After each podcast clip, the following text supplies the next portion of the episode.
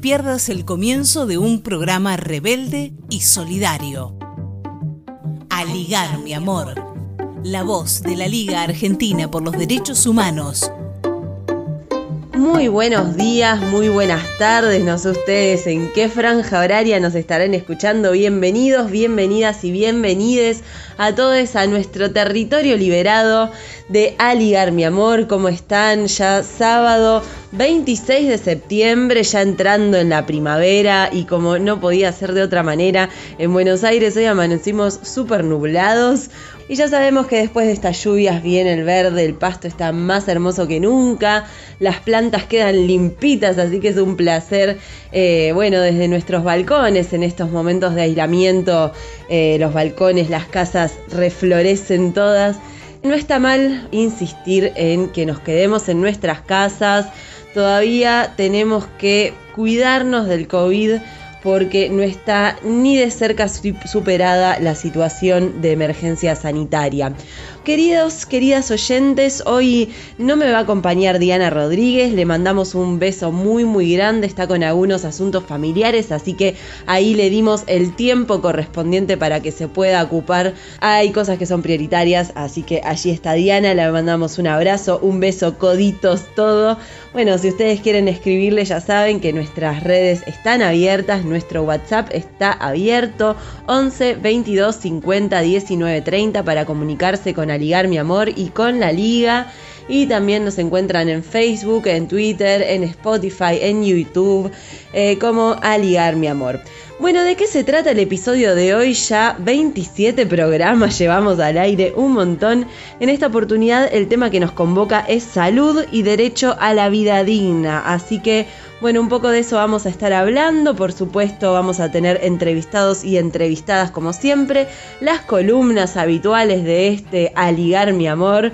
Eh, y bueno, antes de empezar, de darle el micrófono a José Schulman, presidente de la liga, quien va a, nos grabó un editorial al respecto de la salud y justamente el derecho a tener una vida libre de padecimientos y de miserias.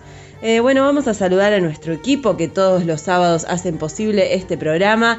Ellas son Elisa Giordano, Nora Leguizamón, Gonzalo Beisbeder, editando las columnas, como siempre, columnas y entrevistas también, a cargo de Olivier Rebursín, Alberto Teskiewicz, también del Micro Palestina, Clara López Pereira y Paloma García, también aportando desde la pata cultural que no es posible una revolución sin cultura popular, así que bueno, allí están las compañeras ayudándonos a traer las recomendaciones que siempre les contamos al aire.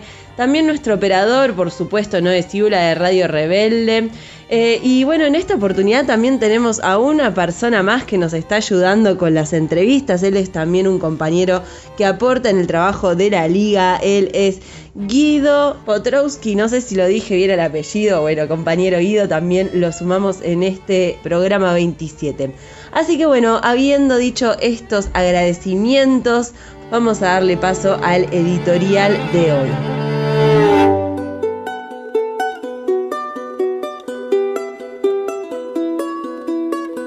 Que la salud es un derecho humano lo afirmó la Organización Mundial de la Salud ya en los años 50. Entonces amplió el concepto por fuera de lo meramente físico o la ausencia de enfermedad y lo abrió a otras perspectivas, el medio ambiente, la alimentación, el entorno cultural. Todavía para la Organización Mundial de la Salud, la salud es el estado completo de bienestar físico y social de una persona, no solo la ausencia de enfermedad. Pero este concepto, con lo avanzado que fue en su momento y que aún parece, ha quedado totalmente invalidado por la pandemia del COVID-19. Si algo se ha demostrado es que centrar la mirada en una persona en lo individual no solo es un error teórico, sino una alimentación práctica que resulta mortal. Y mortal para millones de seres humanos. ¿Por qué es un error teórico? Porque el ser humano solo es humano en una red infinita de relaciones sociales. Fuera de esas relaciones sociales no existe o no es humano. Los antropólogos han descubierto el hueso de uno de los más antiguos seres. El hueso estuvo quebrado y luego sanó. Es decir, que esa persona que se quebró y que no podía autoalimentarse fue cuidada, fue alimentada. no murió, porque ya estaba en un entorno social y esa sociabilidad es lo que le daba el carácter humano. ¿Por qué es un error práctico? Porque las pandemias no son la sumatoria de enfermos, sino enormes grupos sociales atacados por el COVID-19. Casi toda la humanidad. La mejor medicina privada del mundo, la de los Estados Unidos, ha fracasado estrepitosamente porque sencillamente no puede pensar en términos sociales. Piensan en el individuo y matan a la población. ¿O es acaso casualidad que los únicos países en el mundo que autoperciben, autoperciben, no digo que lo sean, se autoperciben como socialistas, o al menos no capitalistas? Hablamos de China, de Cuba, de Vietnam, de Venezuela. Son los países con las cifras de víctimas más bajas del universo. ¿Casualidad? En estas dimensiones las casualidades son irrelevantes. ¿Autoritarios? ¿Más autoritario que Piñera en Chile? ¿O Netanyahu en los territorios ocupados de Palestina por Israel? Mm. La salud es un derecho, pero es un derecho social, como todo derecho humano, es un derecho de los pueblos o no lo es. Un derecho que no es universal, de acceso gratuito e irrestricto, lo hemos dicho muchas veces, ni siquiera es un derecho, es papel mojado. El gobierno de Fernández comenzó su gestión de la pandemia con una mirada integral y social. La vida primero y para eso medidas para toda la población. Pero duró poco, demasiado poco. Claro que hubo sabotaje de la derecha, de Clarín y la canalla mediática, que apelaron al individualismo más ramplón, pero eficaz. La libertad como derecho ilimitado al goce individual. Pero no hubo firmeza en la defensa de una política sanitaria que al desbordarse está precipitando el país en una catástrofe humana de proporciones dantescas. Pronto llegaremos a 15.000 muertos en menos de un año equivalen a la mitad de los desaparecidos por la dictadura. O un avión por día. Lo primero que hay que lograr es que se vean los muertos.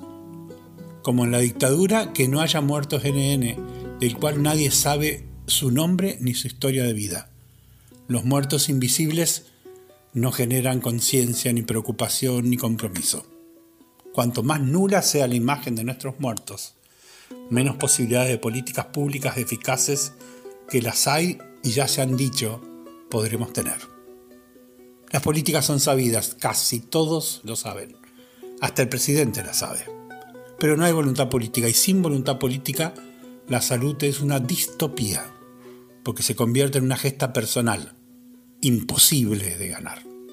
No importa lo que haga cada uno de nosotros por separado, la pandemia solo se puede detener entre todos. Esta idea debería al menos afirmar la convicción de la necesidad de la lucha colectiva, de la organización popular, del proyecto. Digamos que si no existiera desde 1937, esta idea sería un buen motivo para formar una organización que luche por los derechos del pueblo, concebidos como un sujeto en sí y no como una sumatoria de individuos. Una organización que no se hipoteque jamás, que no se comprometa jamás con nada que no sea la defensa de los derechos. Esta idea debería ser el fundamento suficiente para que haya una Liga Argentina por los Derechos Humanos que jamás le suelte la mano a nadie.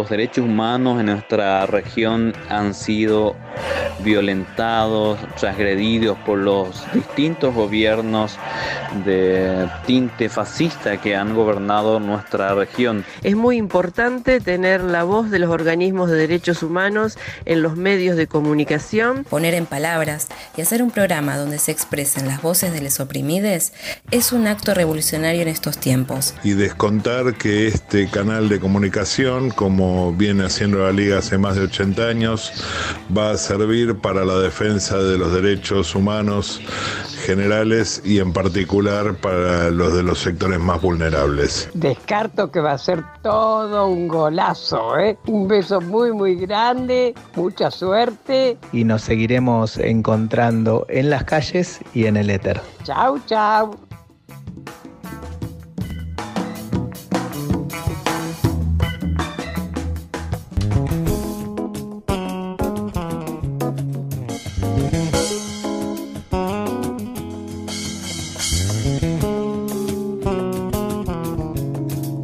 Bueno, y allí se iba el editorial de José Schulman, la verdad que muy interesante, un poco para introducirnos en eh, bueno, el derecho a la salud, el derecho a una vida sin padecimientos, una vida libre de miseria. Esperemos que parte del aprendizaje como sociedad, como humanidad, después de superar esta pandemia o para superar esta pandemia, sea justamente eh, valorar los derechos que se garanticen, ¿no? Y cambiar un poco las reglas de juego porque así no da para más.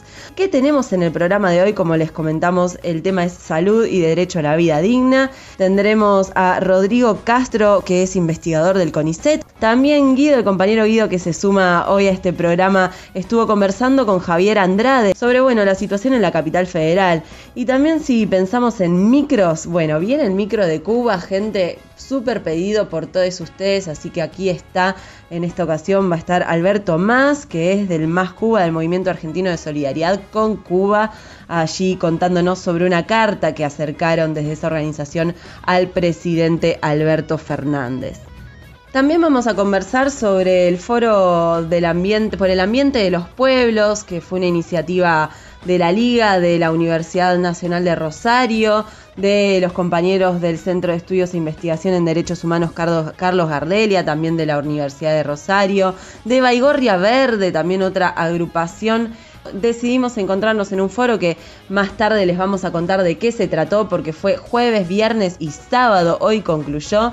Como todas las actividades que hacemos desde la liga, tratamos de dejar el material grabado, así que acérquense al Facebook de la liga y chusmen que estuvieron buenísimos esos paneles, pero bueno, de eso hablaremos en un ratito. También Nora Leguizamón tuvo la oportunidad de conversar con Vicente Citolema de cara a un congreso justamente eh, que se va a realizar ahora en noviembre, en el cual el equipo de la liga, justamente el equipo de salud mental de la liga, eh, va a estar participando, va a estar exponiendo, así que allí se están preparando las compañeras y los compañeros y la verdad que bueno, tenemos informes de Salta, de Jujuy, de todas partes del país, pero no quiero entretenerme mucho más. Vamos a empezar con este programa, vamos a darle paso al contenido que les acabo de mencionar. Recuerden que por favor, hoy más que nunca, que aquí estoy un poco más sola en esta conducción, aunque con todas las voces que van a pasar en estas dos horas, no se está sola nunca. Eh, acompáñennos con sus mensajitos, así que escríbanos, ya saben, al 11 22 50 19 30. Aligar mi amor, el programa de la Liga Argentina por los Derechos Humanos, no solo se emite los sábados a las 12 por AM740 Radio Rebelde, Podés escucharlo también por YouTube y Spotify y seguirnos en Facebook y Twitter cuando quieras. Seguinos en las redes como Aligar mi amor para comentar y compartir los informes y las notas. Acordate, Aligar mi amor. Y como les decía, el compañero Guido Piotrowski eh, se sumó hoy, él es periodista, fotógrafo y parte justamente del equipo de medios de la liga. Eh, así que bueno, se sumó a este aire de Aligar, mi amor, y conversó justamente con el legislador porteño y jefe de la bancada del Frente de Todes, Javier Andrade. Eh, sobre la situación en la capital, bueno, un poco repasaron la agenda legislativa y demás. Vamos a escucharlos entonces a Javier Andrade, entrevistado por Guido Piotrowski. Entrevistas.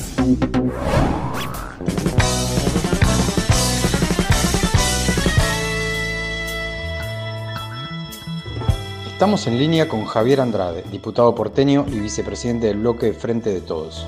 Eh, el otro día hubo una represión de la policía porteña contra enfermeros y enfermeras en la legislatura, mientras eh, dejan marchar eh, alegremente a los anticuarentena y la policía va a apretar, digamos, al presidente en la puerta de la residencia de Olivos. No sé si, estaban cerca, si pudiste ver algo de eso. ¿Qué, opinión te merece a vos y a, todo el bloque del Frente para la Victoria? Sí, la verdad que yo estaba camino a la legislatura porque venía de una reunión en Liniers y llegué una vez que se habían acontecido los hechos. Nuestra compañera Victoria Montenegro, que estaba en la legislatura, bajó justo cuando terminó y tuvo posibilidad de, contener y recibir algunos de los enfermeros y enfermeras que estaban. Los enfermeros y enfermeras, muchos de ellos que estaban, eh, que se habían tomado su día porque era el día de la sanidad, se acercaron a distintas entidades públicas para acercar un petitorio pidiendo un reclamo que ya es bastante, hace bastante tiempo que tiene que ver con la inclusión de los enfermeros y enfermeras en la carrera de profesionales de la salud.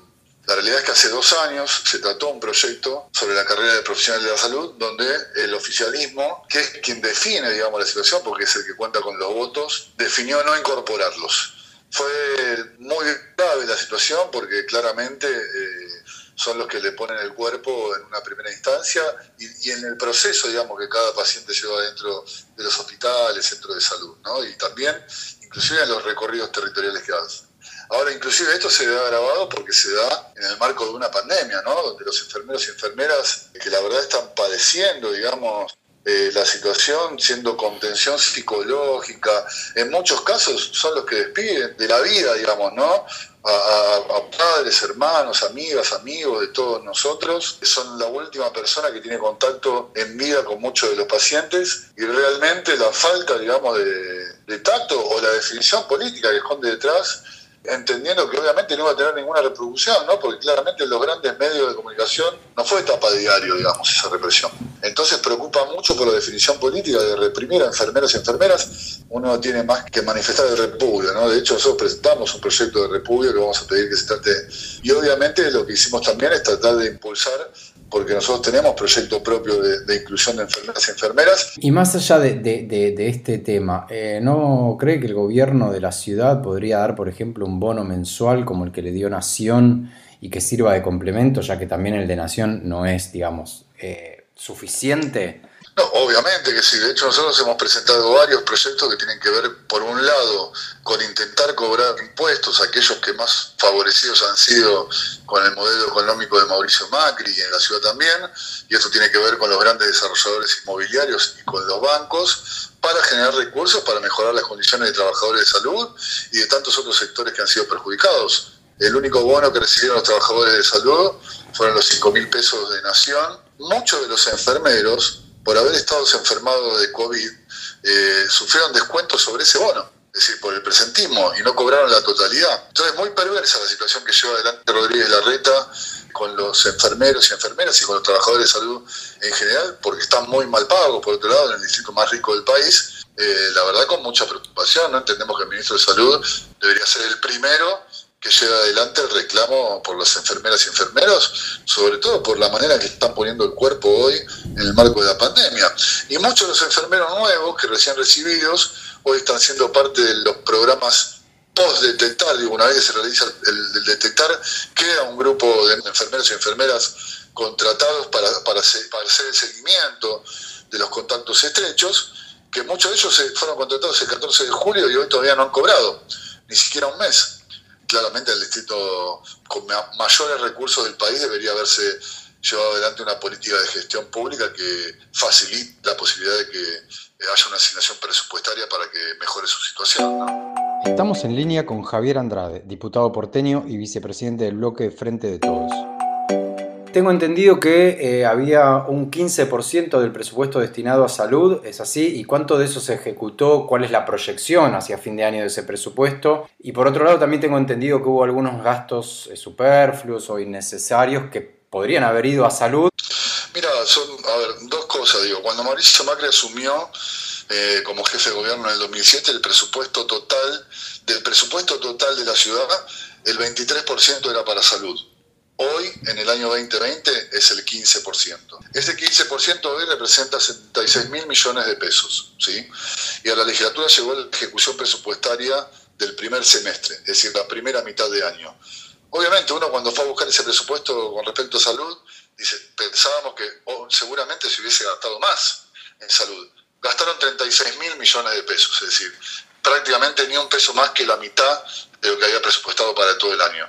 Y, y, hay que tener en claro también que el oficialismo aprobó una ley de emergencia económico-financiera que le permite al jefe de gobierno reasignar sobre el total del presupuesto de la ciudad como quiera eh, a Piacere, digamos. Puede hacer lo que quiera con el presupuesto y no ha destinado un peso más a salud. Y obviamente la Nación ha hecho un aporte muy grande en, la ciudad eh, con respecto a salud, con el plan detectar y con tantas iniciativas. Mucha preocupación realmente. ¿Y cuáles son esos gastos innecesarios o superfluos que ustedes detectaron que se podrían haber ido a otro lado? Encontramos múltiples gastos, Guido, la verdad, digo, desde equipos de bowling para el tiro, para el tiro federal, que no entiende uno por qué en este momento. Bowling.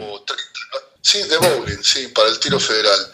O equipos de tiro también en este momento, o más de 100 millones de pesos en veredas en Puerto Madero, o 30 millones de pesos, casi 30 millones de pesos para expendedoras de gaseosas destinadas, entre otras dependencias, para la jefatura de gobierno o para el Teatro San Martín, que hoy no está funcionando. Sí, si uno camina por el barrio, cualquier barrio, ve que ya están empezando a, reemplazar veredas y, esos trabajos que suele hacer el gobierno porteño, que no debería ser el momento, ¿no? Veredas que, por otro lado no están, no están destruidas, están bien y parece como, bueno, alguna cuestión medio extraña y ¿no? ¿Ustedes tienen información de eso? Mira, lo extraño es que las empresas, digamos, que llevan adelante ese tipo de tareas han sido muy cuestionadas por la relación estrecha con Mauricio Macri, con la reta mismo también, a través de Nicky Caputo y otros personajes, digamos, amigos del expresidente de la Nación, que por otro lado esas empresas son grandes aportantes a su campaña del 2000 2015 y en el 2019 también. Del 2015 a la fecha, los niveles de indigencia pasaron del 5% a casi el 16%. La pobreza pasó del 11 a casi el 18%. Eh, y la fragilidad en los sectores más vulnerables también ha sido eh, muy ostensible, digamos, en términos de, la situación económica y social, cómo se ha empeorado. Agradecemos, digo, la posibilidad de hablar con ustedes, como tantos otros medios, porque otro de los graves problemas es que no es que hay blindaje, hay una muralla mediática que no deja eh, de poner en evidencia, digamos, ¿no? lo que estábamos diciendo, ¿no? Casi un millón de personas hoy en la ciudad de Buenos Aires no alcanzan a cubrir la canasta básica total. Por eso es muy importante la tarea que todas las organizaciones políticas, sociales e inclusive parte de la iglesia también están llevando adelante con las ollas populares que se hacen, que ya exceden los barrios más humildes, ¿no? Digamos, tiene que ver con sectores medios, ¿Cuál es la postura de, ustedes eh, acerca de la reapertura, ¿no? La reapertura sobre todo de, los bares. ¿Parece bien? ¿Les parece que podría ser mejor instrumentada? ¿Que el gobierno podría eh, dar, no sé, eh, de nuevo, subsidios o incentivos para que los bares no tengan que, abrir más allá de la exención de ingresos brutos que es mínimo? Nosotros entendemos, ¿no? La situación económica es preocupante, seguimos pensando que la prioridad es la salud y entendemos que cuando se dan ese tipo de aperturas requiere una presencia del Estado muy fuerte para poder llevar adelante el control sobre esa situación. Eh, y lo que vos decís también es verdad, ¿no? Digo, a ver, ingreso bruto tiene, tiene relación con la facturación. Si vos no facturás, no es mucho es lo que te puede ayudar eh, la exención de ingresos brutos. Y por otro lado, hay ejemplos que no tienen que ver ni con Maduro, ni con Putin, ni con Cuba, que es, por ejemplo, Jorge Macri en Vicente López, que le puso un impuesto a los bancos que directamente trasladó a los comercios, 20 mil pesos para cada comercio. Ahora, si lo puede hacer Macri, Jorge Macri en Vicente López, ¿por qué no lo puede hacer Rodríguez Larreta en la ciudad? Creo que es una definición política eh, de entender que no va a tocar los intereses de los más poderosos y aquellos que lo benefician ostensiblemente a él en sus campañas y con el blindaje mediático que perciben. Nosotros no, no, creemos que sea momento de, de, seguir abriendo. Porque en los lugares donde se abrió, los lugares del mundo donde eso pasó, en muchos lugares tuvieron que volver para atrás porque obviamente la mayor circulación generó mayores contagios. Clarísimo. Bueno, muchísimas gracias. Te agradezco yo oído a vos y bueno, a disposición para lo que sea.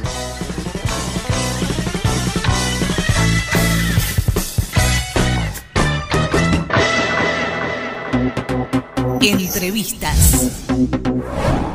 Interesantísimo realmente lo que pudieron conversar eh, Guido Piotrowski con Javier Andrade, legislador porteño del Frente de Todes. Eh, y bueno, seguiremos enlazándonos justamente entre oyentes, entre militantes, entre legisladores, para construir entre todos una Argentina más justa. Muchísimas gracias Javier Andrade por tu tiempo para este programa. Muchísimas gracias por tu participación y bienvenido entonces a este plantel Guido Piotrowski.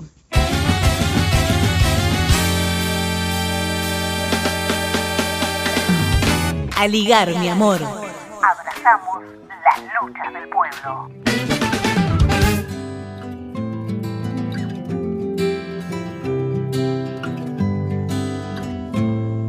Vamos entonces con el primer tema musical de hoy. Vamos a escuchar desde España al conjunto Raíz con Rosalén, eh, que hacen su tema La hoguera de los continentes. En esta hoguera baila el sol de Tiahuanaco entre ayahuasca y tabaco cantan y colorean su piel los guerreros. Esta hoguera que es cipre sangrante de arte, arde entre un mar de favelas y cárceles, haciendo de los infiernos y el cielo. Y en el trozo de hoguera que a mí me tocó, bailan las calles de Cuba. Con un trombón y una tuba que lloran sonidos de revolución y en el trozo de hoguera que a mí me tocó hay libros de Alejandría y el fuego en sus poesías desprende el olor del viejo luchador.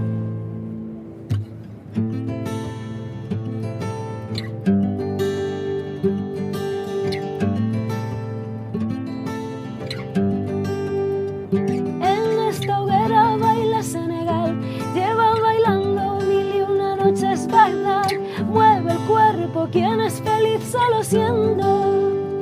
En esta hoguera alzan la voz las mujeres de Gaza y su honor. A la orilla del fuego veo todo el mundo que quiero ver. En un trozo de hoguera que a mí me tocó. Mueve su vientre Estambul, entre notas un viejo laúd, despiertan serpientes que el tiempo durmió. En el trozo de hoguera que a mí me tocó hay libros de Alejandría y el fuego en sus poesías desprende el olor del viejo luchador. Cantamos para levantar la marea a contracorriente, volviendo a juntar África, América, que suene la voz del esclavo. Preferimos bailar en la hoguera de los continentes también tenemos corazón, desafinados. Cantamos para levantar la marea a contracorriente, volviendo a juntar África, América, que suene la voz del esclavo. Preferimos bailar en la hoguera de los continentes, gritando también tenemos corazón, los desafinados.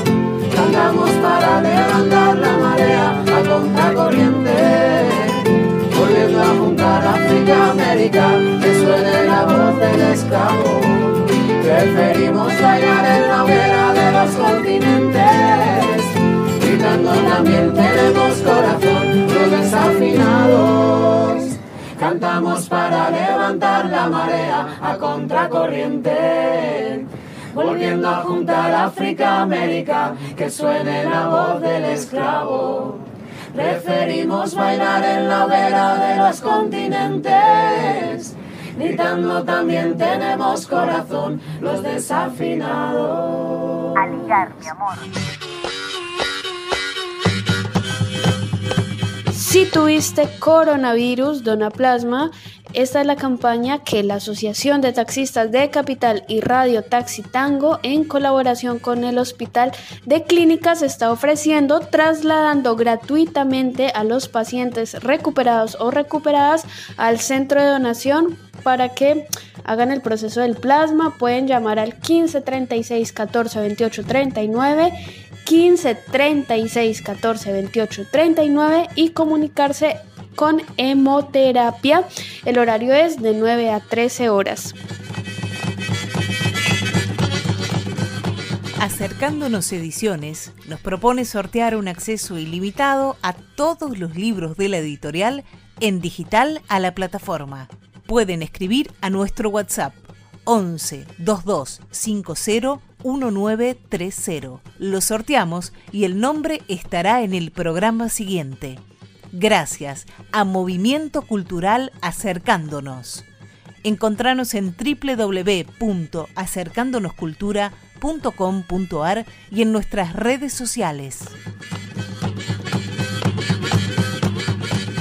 La cocina de Caro Mora nos acompaña en nuestro programa. Trabaja 100% con masa madre, harinas orgánicas y fermentación larga para hacer del pan alimento verdadero. Volvamos a la naturaleza, a la tierra. Los invito a mi cocina. Vos quédate en casa. Caro Mora te envía panes y pizzas y también cosas dulces. Pedidos por WhatsApp al 1161448216 o en Instagram Caro Mora Cocina.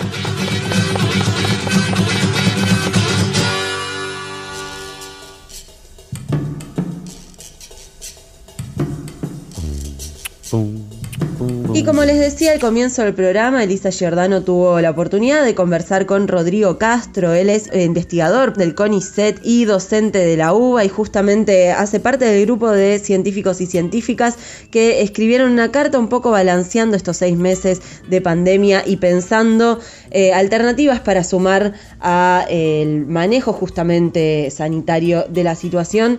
Eh, sanitario y político, obviamente, porque acá hay decisiones políticas de por medio, justamente pensando en evitar más muertes de acá al futuro, que la curva de contagio se acelera y lo peor que nos podría haber pasado es que el virus se expandiera por otras localidades. Lo escuchamos entonces a Elisa Giordano entrevistando a Rodrigo Castro.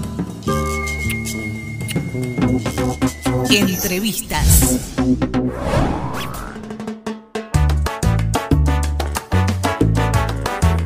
En conversación en Aligar mi amor con Rodrigo Castro. Él es doctor en ingeniería de la Universidad Nacional de Rosario, coordinador del equipo de trabajo, análisis y control basado en datos del COVID-19 en Argentina, investigador eh, del Instituto de Ciencias de la Computación y mm, docente, eh, investigador del CONICET.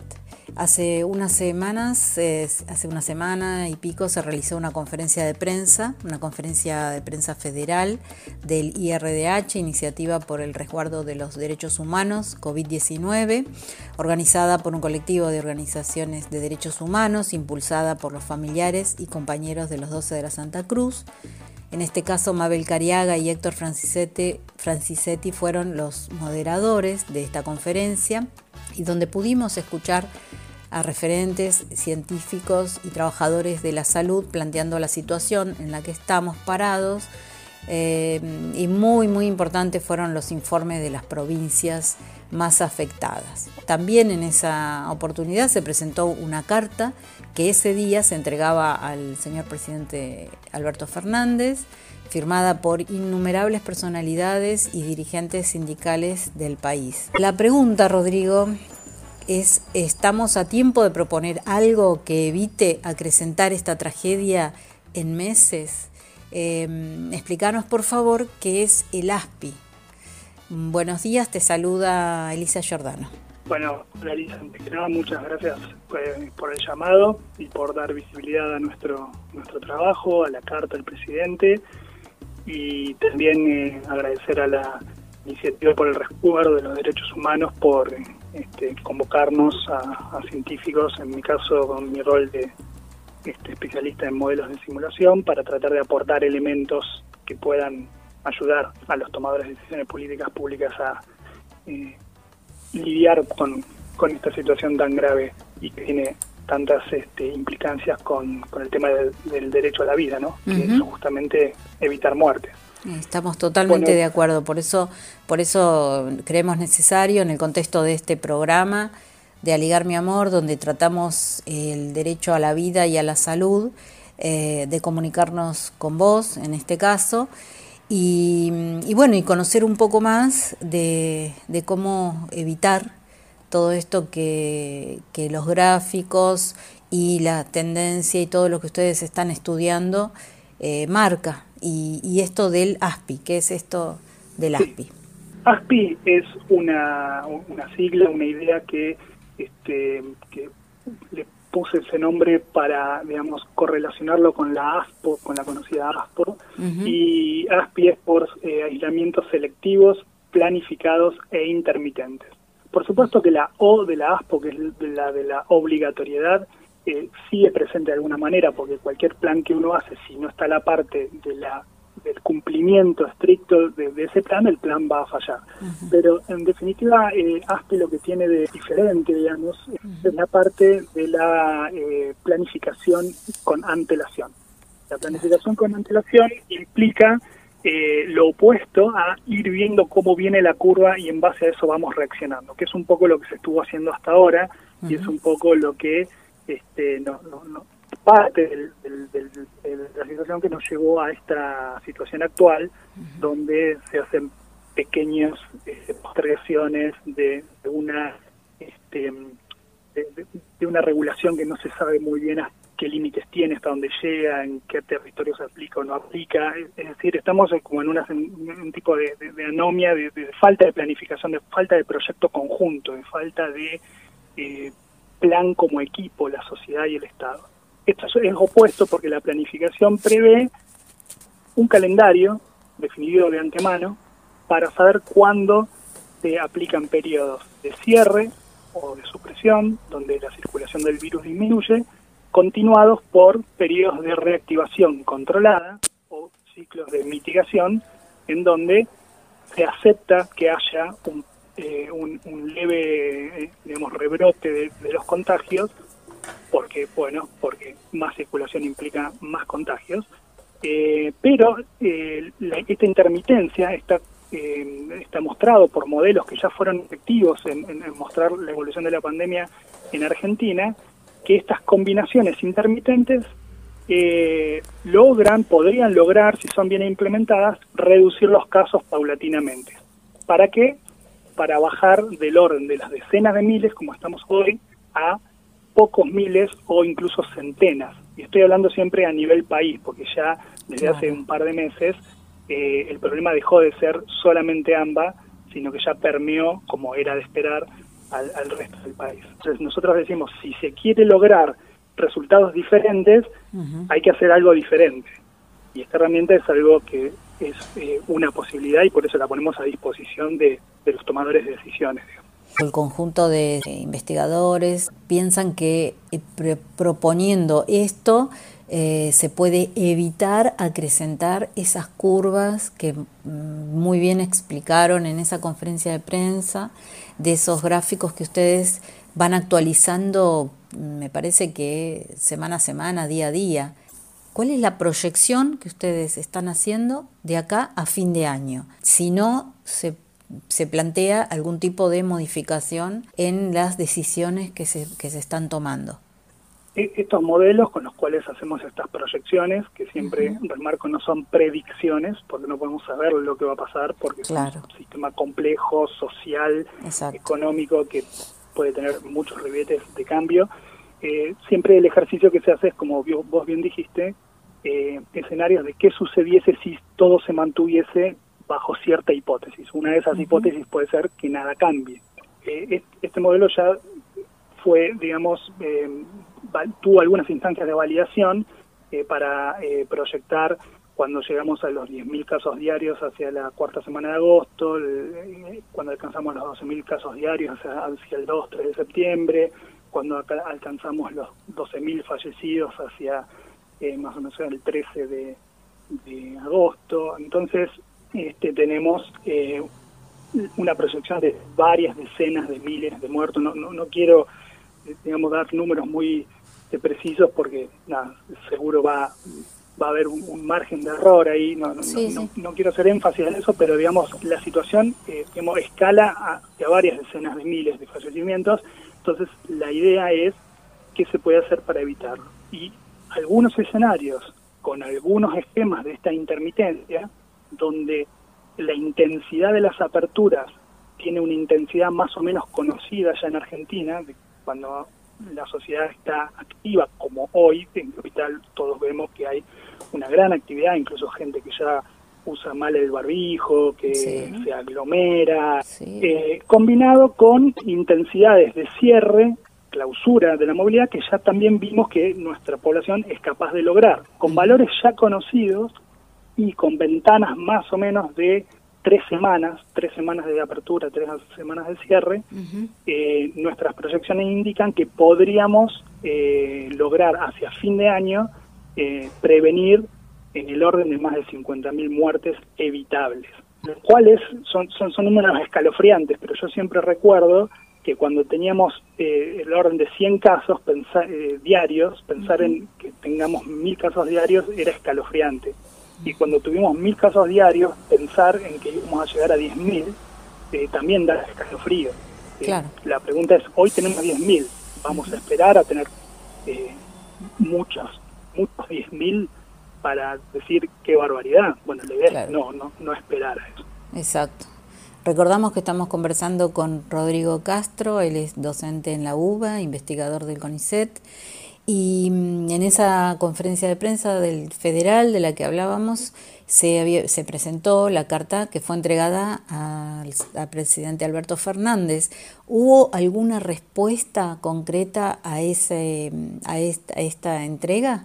Que yo tenga conocimiento, solo reacciones informales de gente allegada a, a los organismos de los derechos humanos, este, nada oficial eh, digamos, eh, la, aspiración es a poder eh, contar estas herramientas, poder transmitir estas ideas, eh, no por interpósita persona ni por la prensa, sino en una mesa de trabajo en donde este, los especialistas del caso que están llevando adelante las riendas de, la conducción de esto de, manera, incluso al principio de todo, de manera ejemplar, que bueno, se han evitado decenas de miles de muertes eh, hasta ahí por una excelente reacción temprana del gobierno, bueno, eh, tomen, tomen la, la, idea de evolucionar de esta ASPO, que tuvo su efecto y ahora se desvirtuó un poco, evolucionar a algo parecido pero diferente, que tiene incluso la parte de la selectividad, ¿no? Porque no hace falta que esta estrategia se aplique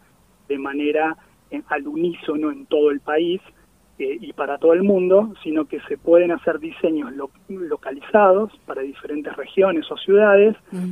Totalmente. Nosotros también estamos convencidos desde la Liga Argentina por los Derechos Humanos que son acciones urgentes y solidarias que hay que tener en cuenta eh, para evitar, este, para salvar vidas. Es, es tan sencillo como eso, ¿no? Concientizar sobre la, la, situación de los derechos humanos, el derecho a la vida y a la salud, que de eso se trata. Es imprescindible una acción urgente del Estado, viendo el panorama además federal que se está presentando, ¿no? Una toma de conciencia para tomar decisiones y, y que seamos solidarios en el conjunto de la sociedad a partir de esto. Eh, una característica de esta estrategia es la de eh, revalorizar lo que vos estabas diciendo, revalorizar el concepto de solidaridad eh, y de romper con la dicotomía de todo nada de eh, Estado imponiendo una, un, cierre y este, la, la, población desafiando a ese cierre, digamos, creo que hay que salir de eso. Y esta herramienta ofrece una, una vía eh, alternativa. ¿Por qué? Porque cuando estoy eh, haciendo el esfuerzo de quedarme en casa durante la ventana de tiempo que hay que eh, hacerlo, estoy haciendo un acto solidario y voy a tener una posibilidad, me voy a poder planificar, voy a poder tener una previsión de futuro. Y eso organiza a la sociedad, eso provee predictibilidad y da la sensación, creemos, de trabajo conjunto no de antinomia, sino de trabajo en equipo, Estado junto con la población, yendo hacia el cumplimiento de un plan que todo indica que es viable de que sea exitoso. Y que quería agregar ese elemento nada más y agradecerte, Elisa, por el, por el llamado y por la divulgación de estas ideas. No, por favor, los agradecidos somos nosotros. Un placer haber eh, conversado, no, no va a ser la única vez, te vamos a seguir este, molestando dentro de la tarea enorme que están haciendo de ahí, desde el Departamento de Computación de la Facultad de Ciencias Exactas y Naturales de la UBA. Eh, muchísimas gracias, Rodrigo Castro. Gracias y hasta cualquier momento.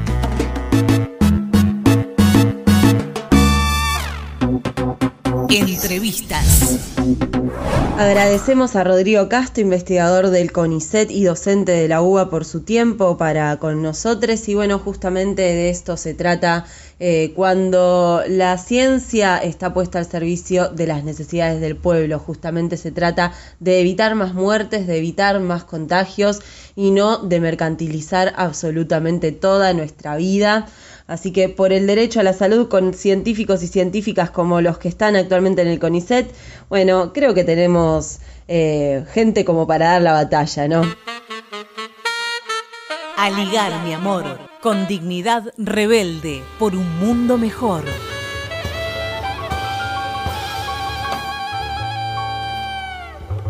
Vamos con una de las columnas de este programa, justamente el micro de Cuba. En esta oportunidad conversamos con Alberto Más, que ya lo habrán escuchado porque ya salió en programas anteriores de Aligar Mi Amor y es un compañero amigo de esta casa de la Liga.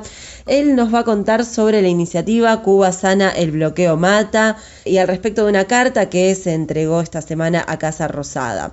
Lo escuchamos. Cuba Sana. El bloqueo mata.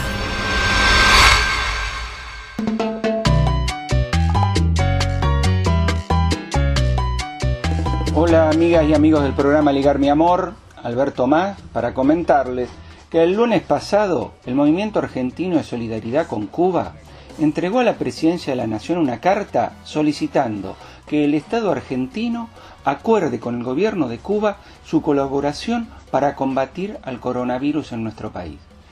Acompañaron al Más Cuba más de 200 organizaciones de todo el país. Dirigentes políticos como Jorge Rivas, Carlos Grande, Víctor de Llenaro, Alejandro Rusconi, también organismos de derechos humanos, con el Premio Nobel de la Paz Adolfo Pérez Esquivel a la cabeza, la Liga Argentina por los Derechos Humanos, distintas regionales de hijos, Pablo Pimentel de la PDH. En la carta se le decía al presidente Alberto Fernández que se valoraba lo que estaba haciendo de su gobierno para evitar el colapso del sistema sanitario y que se apelaba a su buen, a su buen criterio, demostrado desde el primer día de la cuarentena, cuando afirmara de la economía se vuelve, de las muertes no se vuelve más, de la caída del PBI se vuelve, de la muerte no. También se le relataba que Cuba aplica una serie de medicamentos de acuerdo a la etapa que atraviesa la enfermedad. Algunos preventivos, reforzando el sistema inmunológico, como el Prevenachovir o la biomodulina T, mientras que a los pacientes sospechados y contagiados los trataban con el interferón alfa 2B. Y en los estadios de gravedad, otro medicamento, el Jusvinja 258, entre otros, logrando tener solo 11 fallecidos por millón de habitantes mientras en Argentina tenemos 295 fallecidos por millón de habitantes y en un aumento permanente. También le contamos que la Brigada Médica Cubana Henry Rivi, con su extraordinaria experiencia, colaboraría con nuestros profesionales de la salud pública, no competiría con ellos. Ahora, esos 295 fallecidos por millón de habitantes que decía la nota, hoy superaron ampliamente los 320 y Cuba se mantiene en el rango de los 11. ¿Se nota la diferencia? Que si vamos a la ciudad de Buenos Aires, esta diferencia es atroz, les diría que genocida. Han fallecido más de 4.100 personas. Eso significa que la ciudad de Buenos Aires tiene más de 1.420 muertos por millón de habitantes. En Buenos Aires, el jefe de la ciudad hace una apertura de la cuarentena demencial corredores, bares, volver a implementar las grúas y las zonas de estacionamiento prohibida, con lo que se incentiva la circulación en medios públicos, que es la fuente de contagio, y además impulsar las marchas contra la cuarentena y la quema de barbijo, e insistir en reiniciar las clases escolares presenciales. ¿Se dan cuenta por qué solicitamos al gobierno nacional que pida el apoyo de Cuba y los médicos y fármacos que utilizan para enfrentar el coronavirus? En Argentina tenemos más de 14.000 muertos. Hablamos de vidas humanas. 14.000 contra 118.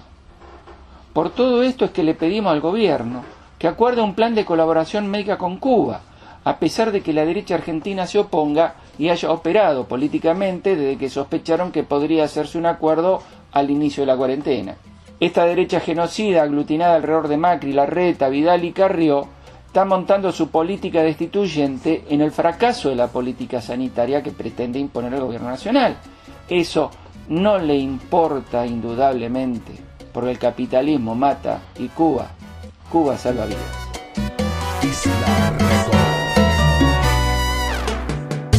Cuba sana.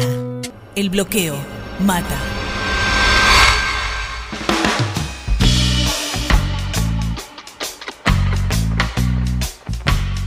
Muchísimas gracias Alberto Más por tu tiempo para ligar mi amor y desde aquí, desde este espacio, eh, todas y todos y también la liga, también eh, a ligar mi amor, eh, cada día más comprometidos con el pueblo cubano, con el pueblo venezolano, el pueblo nicaragüense, el pueblo boliviano que ahora está entrando en el proceso electoral. Esperemos que esta dictadura acabe y podamos volver a una senda de construcción de las democracias eh, con un orden institucional eh, que respete a los pueblos, sobre todo que los tenga de protagonistas, que construya soberanía y que construya derechos humanos para todos y todas.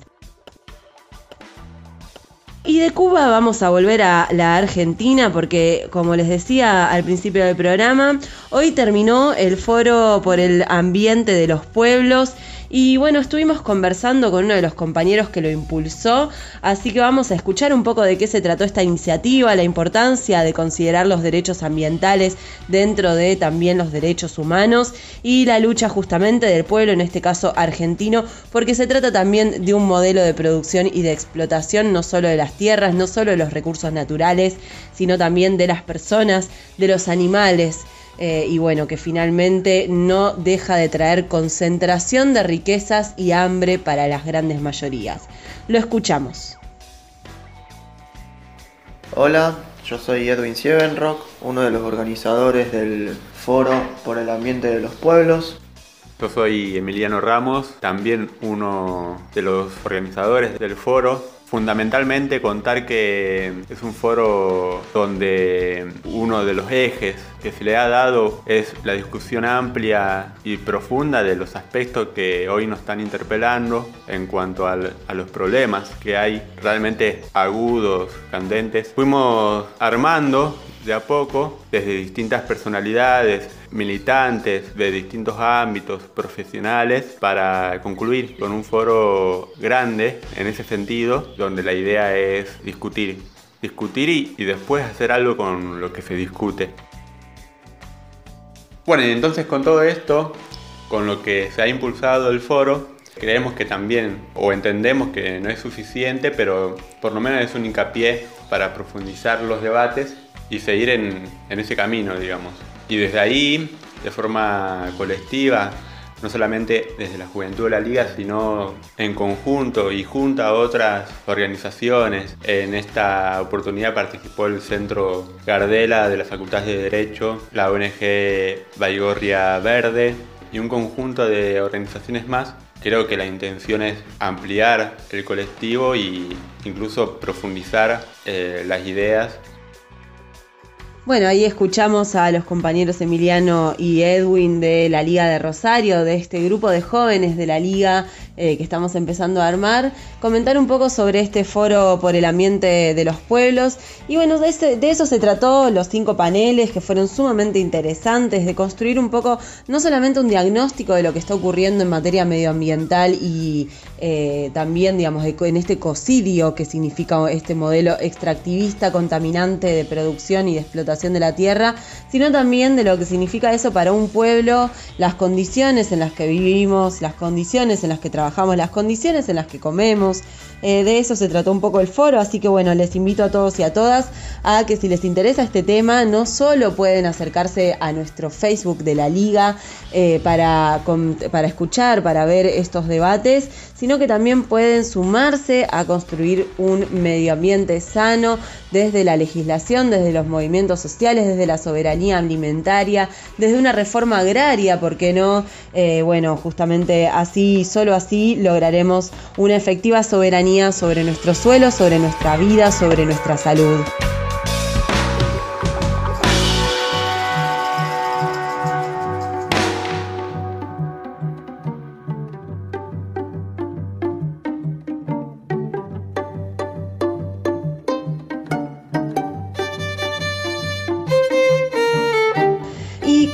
Estos comentarios del foro eh, que ya concluyó, así que bueno, la próxima estén atentos a las redes de la liga porque constantemente estamos invitándoles a actividades.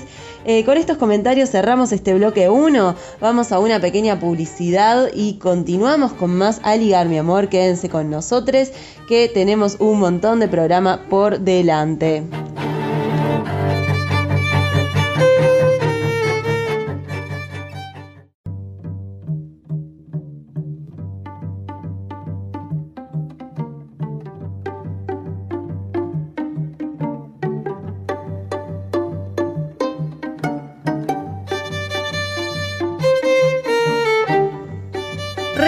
El aire rebelde de Aligar mi amor. ¿Cómo están todas y todos ustedes? ¿Cómo vienen? Bienvenidos a este segundo bloque. Bienvenidas, bienvenides. Y quienes, bueno, nos están enganchando recién ahora, se despertaron un poco más tarde. Bueno, habrá que ver cuándo nos están escuchando. Pero bueno, les contamos que este programa estamos trabajando alrededor del derecho a la salud y a la vida digna. Ya saben que pueden volver a escuchar el programa, pueden atrasar un poquito en Radio Cut y escucharnos desde el principio. También nos encuentran en YouTube y en Spotify. Nuestro WhatsApp es el 11 22 50 19 30. Allí nos llegan sus mensajitos. No está Diani, Diana Rodríguez, mi compañera, pero bueno, le mandamos un abrazo enorme. Esperemos que todo se mejore, porque bueno, ya sabemos que en estos tiempos también hay situaciones familiares que requieren nuestra atención. Así que un abrazo a Diani y la esperamos aquí para continuar batallando por los derechos humanos de todos los pueblos. Bueno, ¿qué tenemos hoy en este segundo bloque? Vamos a escuchar algunas entrevistas, por ejemplo, a Vicente Cito Lema. También estamos eh, con unos testimonios federales que traemos, como siempre, voces de todos los rincones de Argentina. Así que en esta oportunidad, algunas compañeras desde la Liga de Salta, por ejemplo, aportan. Estuvimos conversando con Elsa Esplendiani de ATE Santa Fe. También nos va a contar Celina Castellón desde Jujuy. A ver, eh, noticias justamente de esa tierra donde no solo impacta el COVID, sino la tremenda crisis del lawfare. Allí tenemos a nuestra compañera Milagro Sala, presa política, que continúa cumpliendo eh, una condena totalmente eh, ridícula y cargada de eh, persecución ideológica. Así que bueno, el abrazo de siempre desde este plantel de Aligar, mi amor. Así que bueno, empezamos con el contenido de este segundo bloque.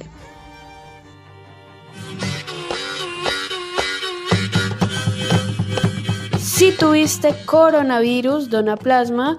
Esta es la campaña que la Asociación de Taxistas de Capital y Radio Taxi Tango, en colaboración con el Hospital de Clínicas, está ofreciendo, trasladando gratuitamente a los pacientes recuperados o recuperadas al centro de donación para que hagan el proceso del plasma. Pueden llamar al 15 36 14 28 39 15 36 14 28 39 y comunicarse con hemoterapia.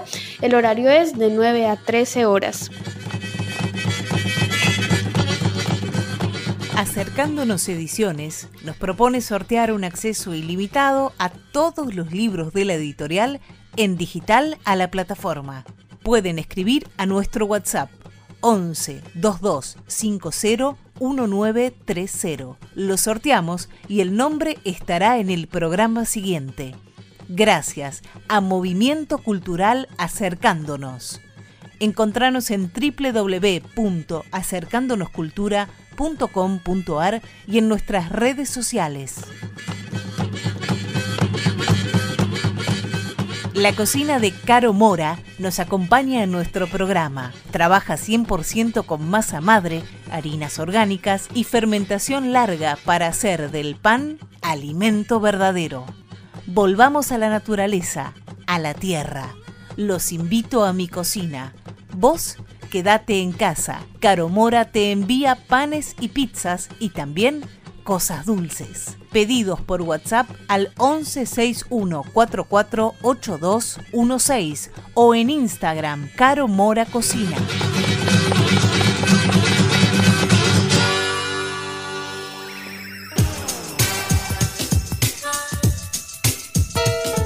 Doná Plasma es el mensaje de ATC y también es el mensaje de Aligar Mi Amor, este programa que desde el primer programa estuvimos cumpliendo con todas las medidas de aislamiento, de protección, no solamente de nosotros y nosotras, sino de toda la sociedad, porque la verdad que eh, con el individualismo no se llega a ningún lado y en este momento es más evidente que nunca, me parece.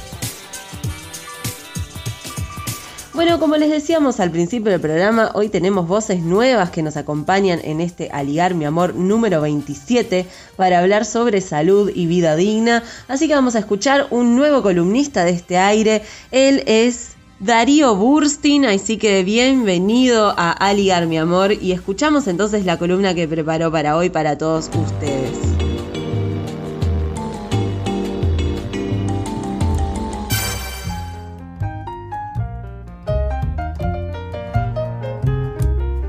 Purochamullo.com, Cuadernos de Crisis, se suma al programa de la Liga. ¿Qué es purochamullo.com o por qué ese nombre para una revista de pensamiento crítico y cultura? Porque en un universo de noticias falsas, de mentiras, impuestas a golpe de micrófono, cámara y grandes titulares, hacen falta herramientas para pensar, o mejor dicho, creemos que hacen falta herramientas para poder pensar a partir de preguntas y no de discursos cerrados. Entonces, elegimos un nombre paradojal para una revista web, una revista digital, que tiene artículos, ensayos, dossiers serios, con mucha data.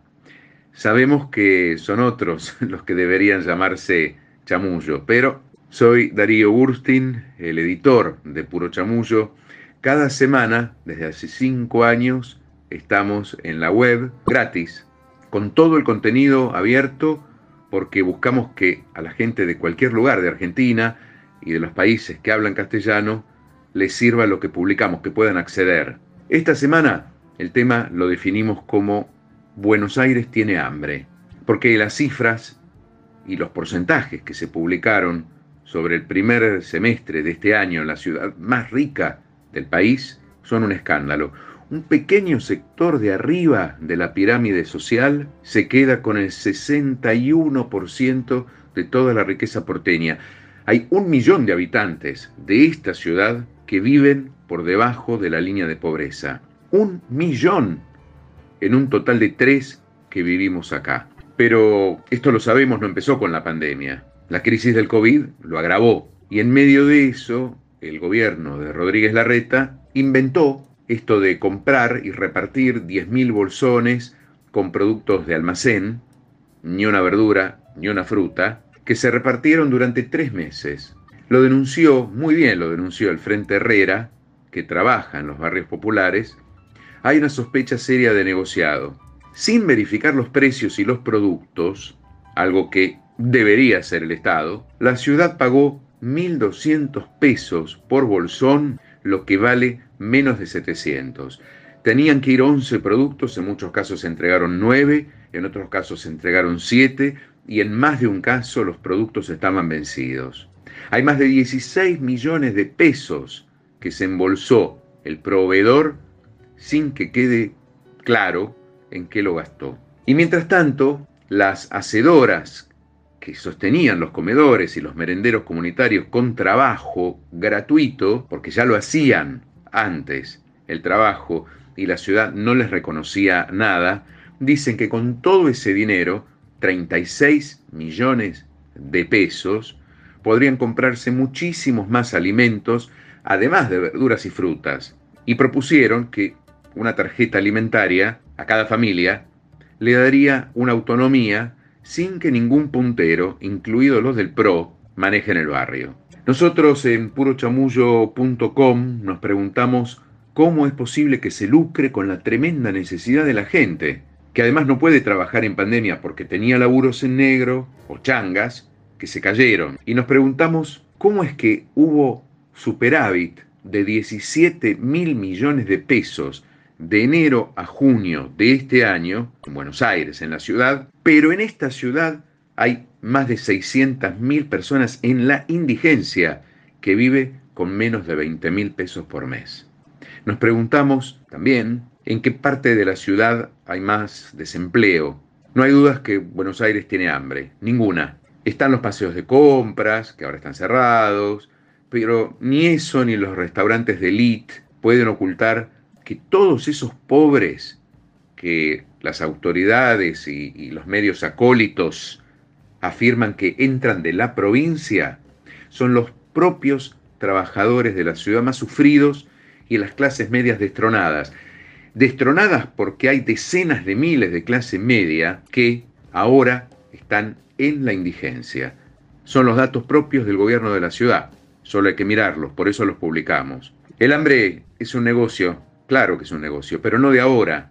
De esta pandemia que va para largo, habrá que forjar verdades porque son los propios barrios los que insisten en que la única salida pasa por más trabajo. La nota que publicamos tiene muchísima información. Súbanse, mírenla, compártanla. Eso nos ayuda a todos. www.purochamullo.com, cuadernos de crisis. Ahí, además, si se suscriben, totalmente gratis les va a llegar la publicación al mail y les aparece desplegada. Entonces ese texto pueden usarlo para militarlo, para debatir, como una verdadera herramienta, porque eso es lo que pretendemos, ser una herramienta. Purochamullo.com, cuadernos de crisis, está en el programa de la Liga, a ligar mi amor.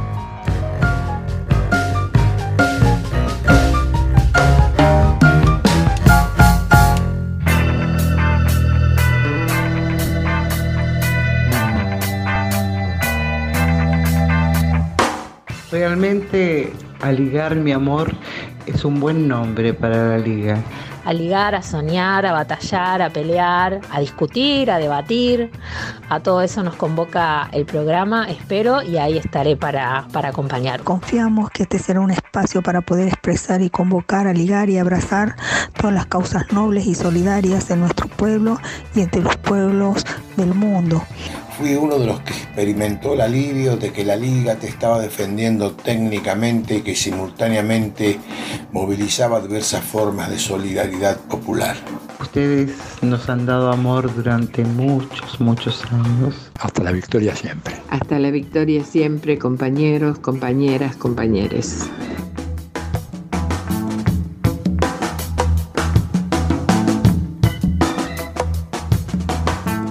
Continuamos en Aligar mi amor con las entrevistas. En este caso, Nora Leguizamón ha conversado con Vicente Cito Lema. La verdad que para este programa es todo un honor tener a compañeros como Vicente Cito Lema al aire para todos y todas nosotras, ayudándonos también a generar una reflexión eh, sobre lo que está pasando y bueno, las dinámicas sociales, ¿no? En medio de esta tragedia que estamos viviendo, eh, tan difícil cuando tenemos tanto dolor a nuestro alrededor, pero bueno, siempre, como siempre, hay que pensar en cómo salir de estas situaciones y hay gente como Vicente Chito Lema trabajando día a día para ello, así que los escuchamos. Entrevistas.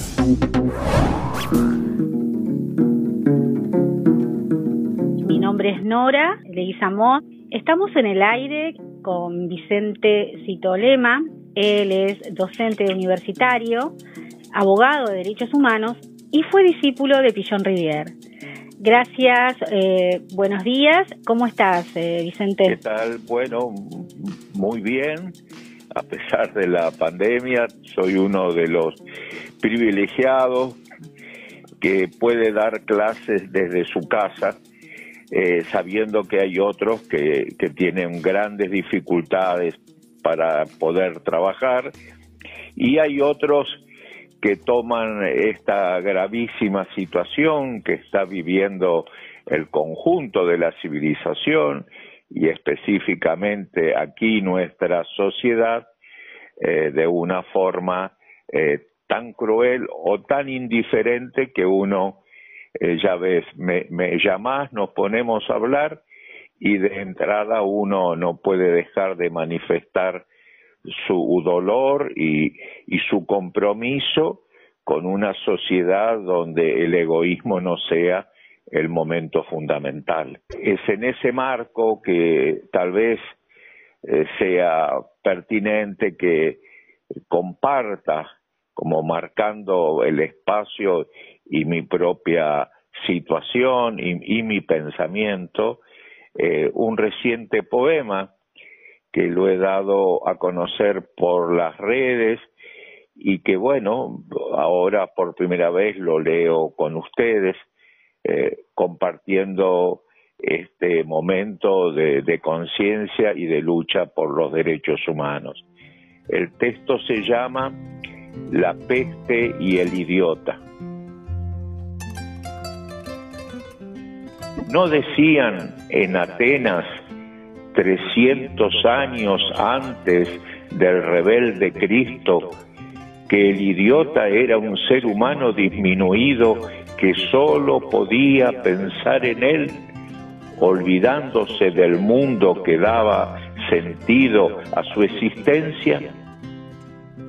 Pobre Atenas, y pobre esta ciudad donde el idiota crece a borbotones como la mala hierba, junto a las tumbas en el campo, como el fruto sin arte que apenas dará veneno. Ah, el idiota, quemando barbijos, pavoneándose en la mesa de un bar, con la boca seca, aunque transpire el alcohol que ahoga igual que el agua de un pantano. Ah, el idiota tan egoísta, tan perverso, sin amor, creyéndose inmortal porque corre rápido, porque la peste hoy no lo toca y el mañana tampoco existe. Bueno, era eso lo que quería compartir con ustedes. este poema que pienso yo define como define eh, la poesía siempre el pensamiento profundo de cada uno. Y bueno, aquí estamos en esta sociedad llena de idiotas, pero también llena de gente con conciencia que enfrenta los problemas eh, y que piensa en, en el otro como con el mismo interés o con más interés todavía que lo que piensa para, para sí mismo o para la gente más cercana de su vida, ¿no? Bueno, eh, aquí estamos enfrentando las situaciones y, y sin bajar los sueños. Vicente, muchas gracias, hermoso tu poema para reflexionar. Sabemos que estás trabajando eh, en, un, en el décimo encuentro, ¿sí? De salud comunitaria.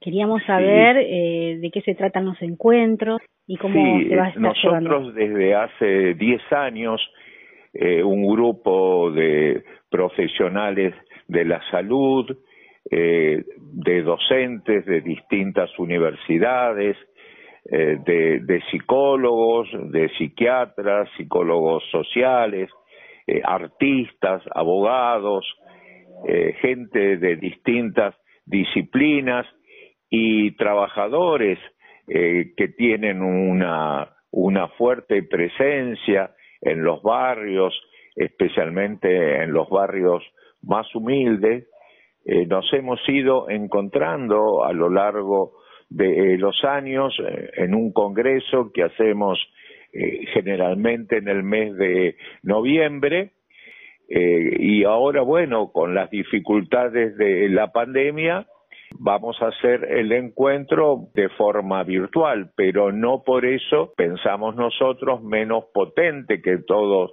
los años.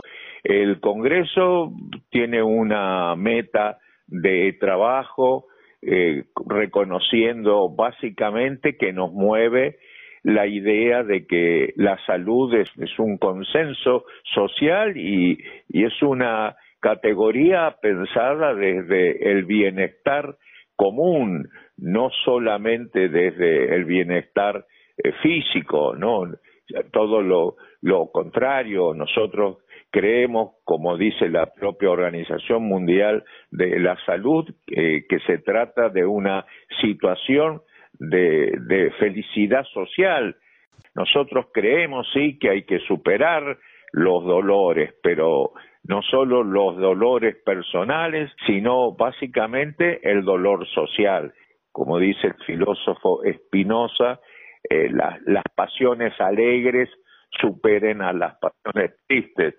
Para nosotros esas pasiones alegres son la fraternidad, el cuidado del otro, eh, el poder repartir en comunión los bienes materiales y los bienes espirituales. Nos provoca de enojo ver como gente que trabaja en los medios de comunicación eh, y desde sectores políticos y también desde sectores económicos se trata de disminuir el valor que tiene la lucha eh, que desde los propios trabajadores de la salud, desde organismos políticos, de derechos humanos, de las universidades, estamos dando a veces este, a contramarcha de lo que dicen los medios hegemónicos en defensa de la vida y pareciera que se naturaliza el egoísmo y se, y se olvida la cantidad de muertos que desgraciadamente ya supera a los 12.000 personas,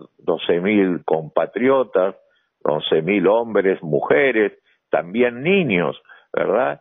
Y que muchas veces el egoísmo de un sector social, generalmente el sector más acomodado económicamente y a la vez con menos conciencia social, pone en jaque con esas reuniones sin sentido. Estamos conversando con Cito Lema.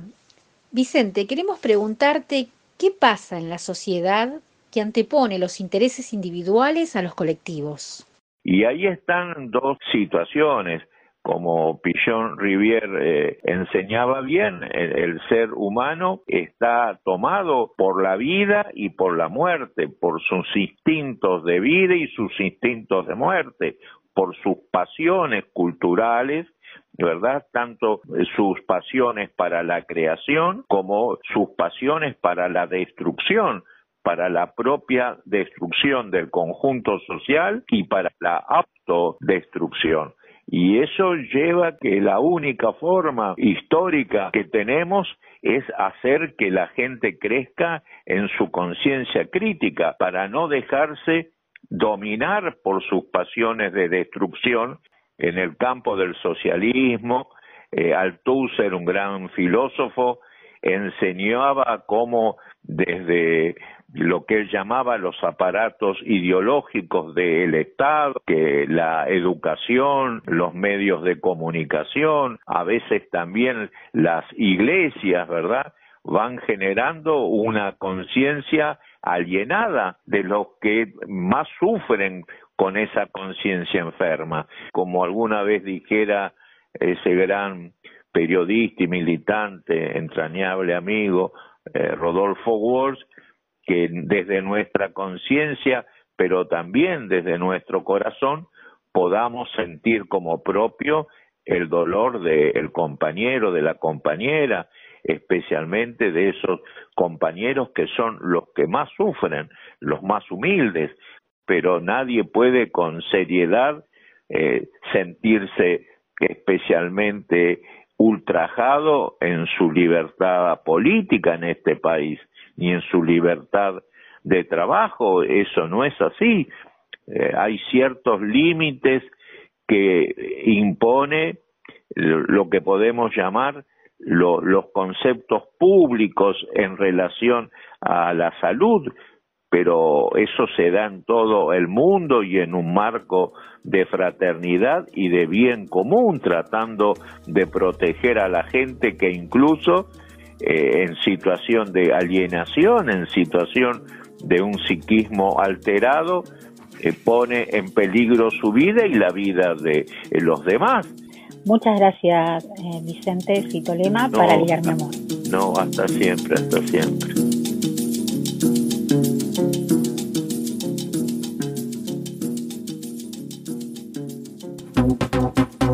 Entrevistas.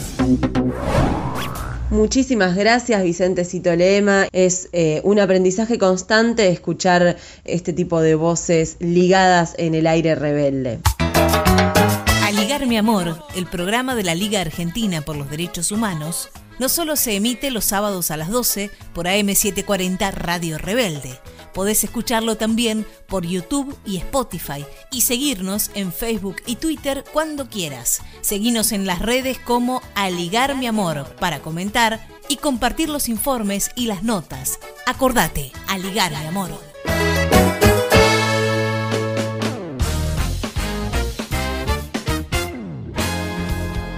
Y como es habitual en este aire de Aligar mi amor, siempre tratamos de traer no solo voces protagonistas de la historia, protagonistas de las luchas actuales, las pasadas y pensadoras de los nuevos éxitos que tenemos por construir desde el campo nacional, popular y revolucionario. Bueno, aquí en Aligar mi amor y en general en el trabajo de la liga, en el trabajo de los derechos humanos, sabemos que tenemos militancia en todo el país, por eso es tan fuerte este movimiento, por eso tenemos eh, la responsabilidad de llevar el nunca más adelante, por eso tenemos la responsabilidad eh, y el honor de luchar por los derechos humanos para todos y todas, desde donde estemos, desde nuestras profesiones, desde nuestros lugares de estudio. Y bueno, es el caso entonces ahora para estos testimonios federales, esta primer parte de testimonios federales en Aligar mi amor, vamos a escuchar a dos personas que nos hablan desde justamente, ambas son de ATE, eh, así que bueno, vamos a escuchar entonces el primer informe. Eh, se trata de Zulma Lobay, enfermera y, militante de AT Capital, eh, justamente denunciando un poco lo que estuvo pasando esta semana en el marco del Día Internacional de la Enfermería. y seguimos justamente escuchando desde el personal de la salud también a otra enfermera. Ella es Elsa Splendiani y bueno, tuve la oportunidad de conversar con ella esta semana una compañera impresionante, eh, muy aguerrida de ATE Santa Fe. Ella es supervisora de enfermería y bueno, nos contaba en la misma línea que hablaba Zulma Lobay eh, la situación, pero en la provincia de Santa Fe. Hola, buenas tardes. Mi nombre es Zulma Lobay, soy licenciada en enfermería y trabajo en un hospital público del gobierno de la ciudad de Buenos Aires. En tiempos de pandemia, nosotras las enfermeras nos vemos desbordadas por la tarea. En un principio no sabíamos qué nos, nos esperaba y en el día a día fuimos reconociendo de qué manera debíamos cuidarnos, pero de todos modos este, los elementos de protección personal no eran suficientes, no eran adecuados, no tenían las condiciones que debían tener y nosotros reclamamos ante el gobierno de la ciudad a través de un pedido y no, no, no, no fuimos oídos. Luego, eh, a través de nuestra AT Capital, intimamos al gobierno a entregar estos equipos de protección personal en tiempo y forma. No nos recibieron, luego el juez falló a favor nuestro y debieron hacerlo.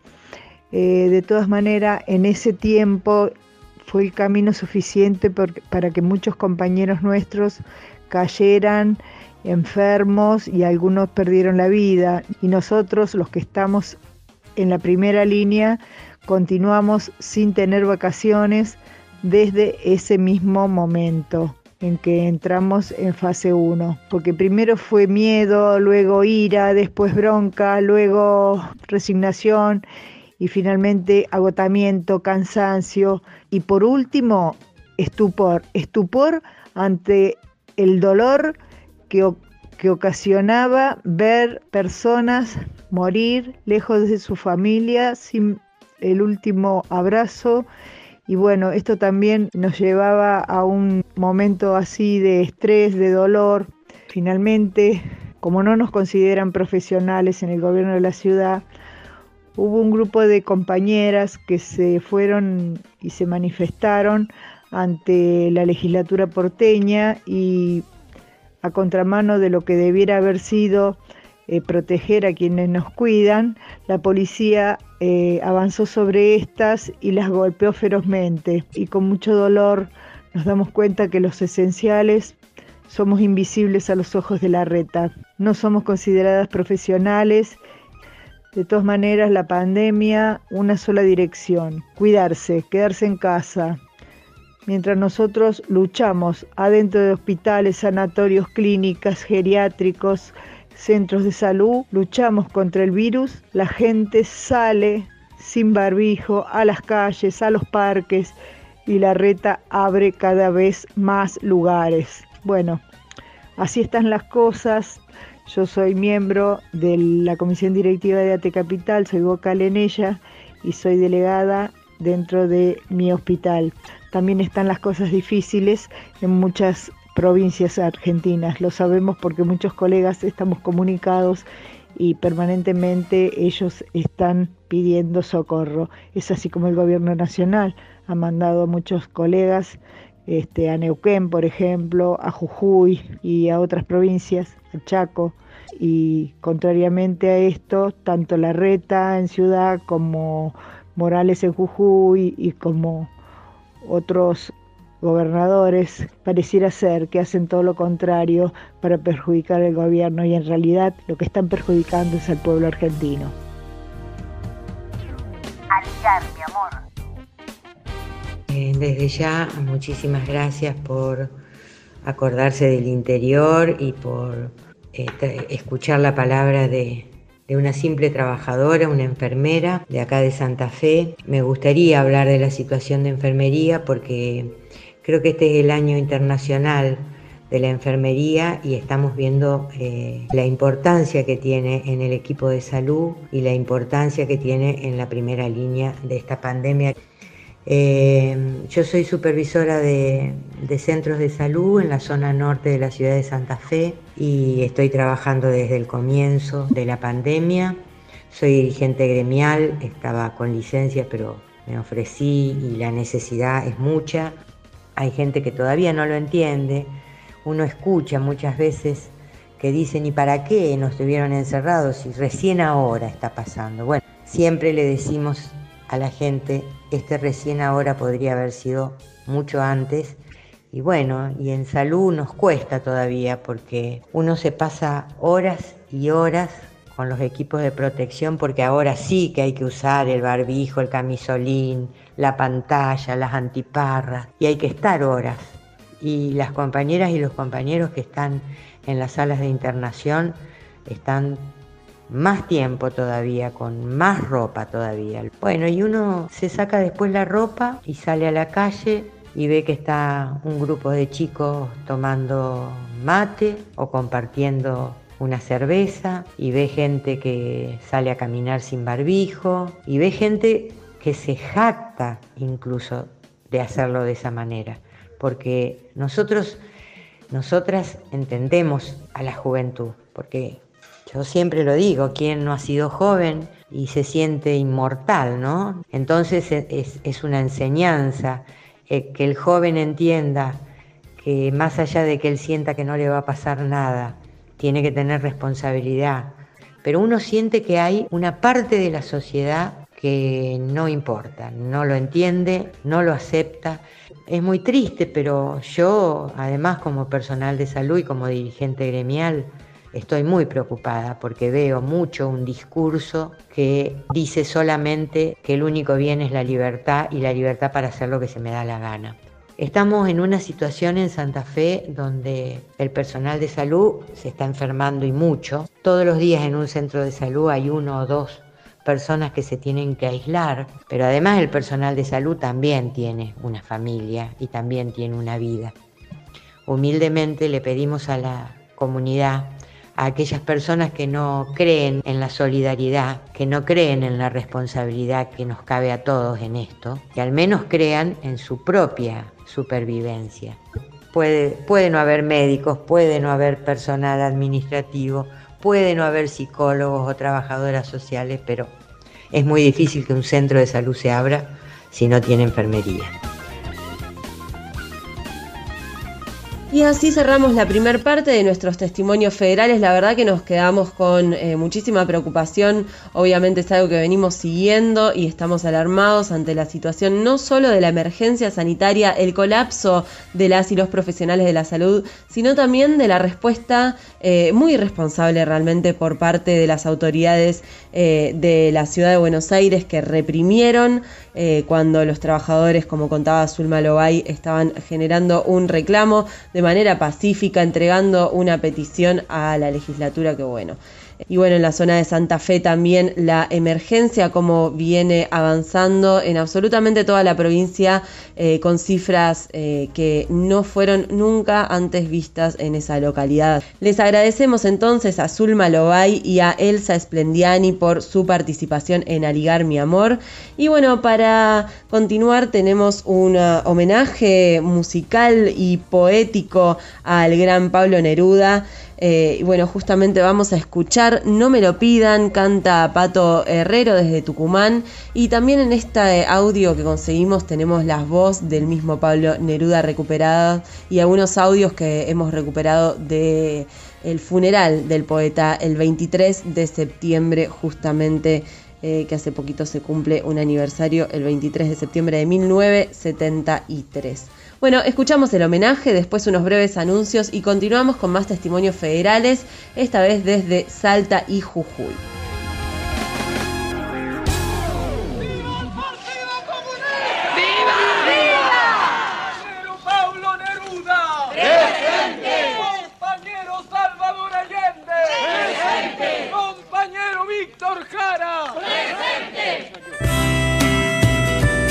Yo pertenezco a otra categoría y solo un hombre soy de carne y hueso.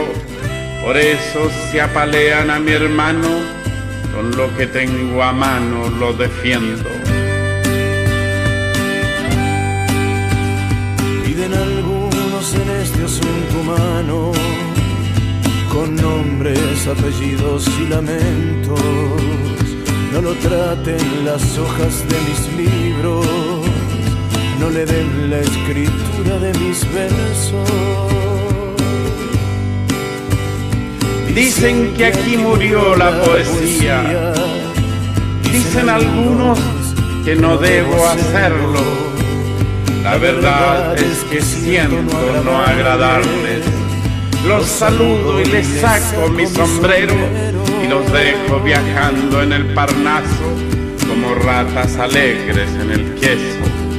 Yo pertenezco a otra categoría y solo un hombre soy de carne y hueso. Por eso si apalean a mi hermano, con lo que tengo a mano lo defiendo.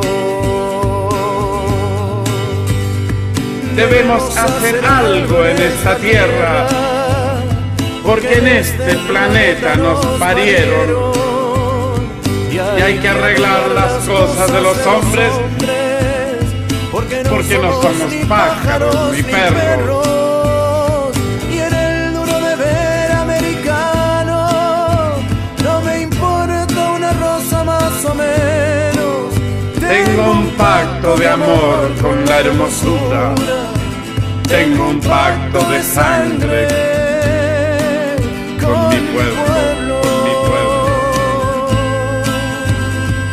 cada una de mis líneas lleva un peligro de pólvora o de hierro que caerá sobre los inhumanos, sobre los crueles, sobre los soberbios. Cada una de mis líneas lleva un aroma de pólvora o de hierro que caerá sobre los inhumanos, sobre los crueles, sobre los soberbios. Pero el disparo de mi paz furiosa no dispara ni a los pobres ni a los buenos. Con, mi lámpara busco a los que caen, alivio sus heridas y las cierro.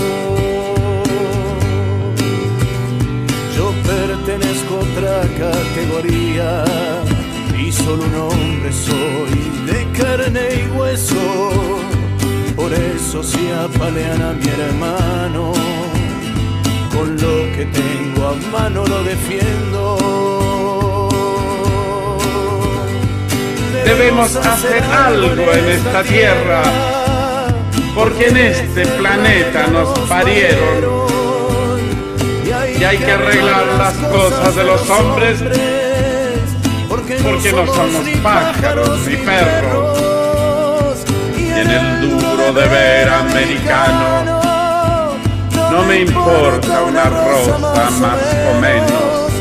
Tengo un pacto de amor con la hermosura. Tengo un pacto de sangre con mi pueblo, con mi pueblo, con mi pueblo. Debemos hacer algo en esta Pablo Neruda, plus grand poète chilien, est mort d'un cancer quelques jours après le putsch militaire. Son enterrement donne lieu à la première manifestation publique de fidélité à l'unité populaire. C'est sans doute la présence des journalistes, des caméras, qui a préservé les participants d'un massacre.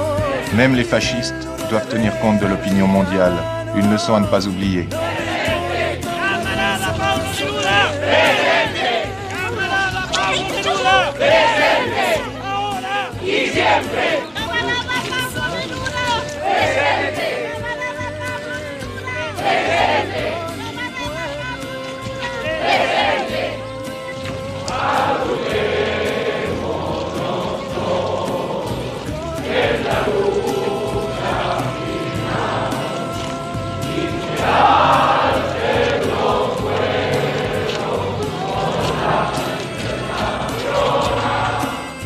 En el duro deber americano, no me importa una rosa más o menos.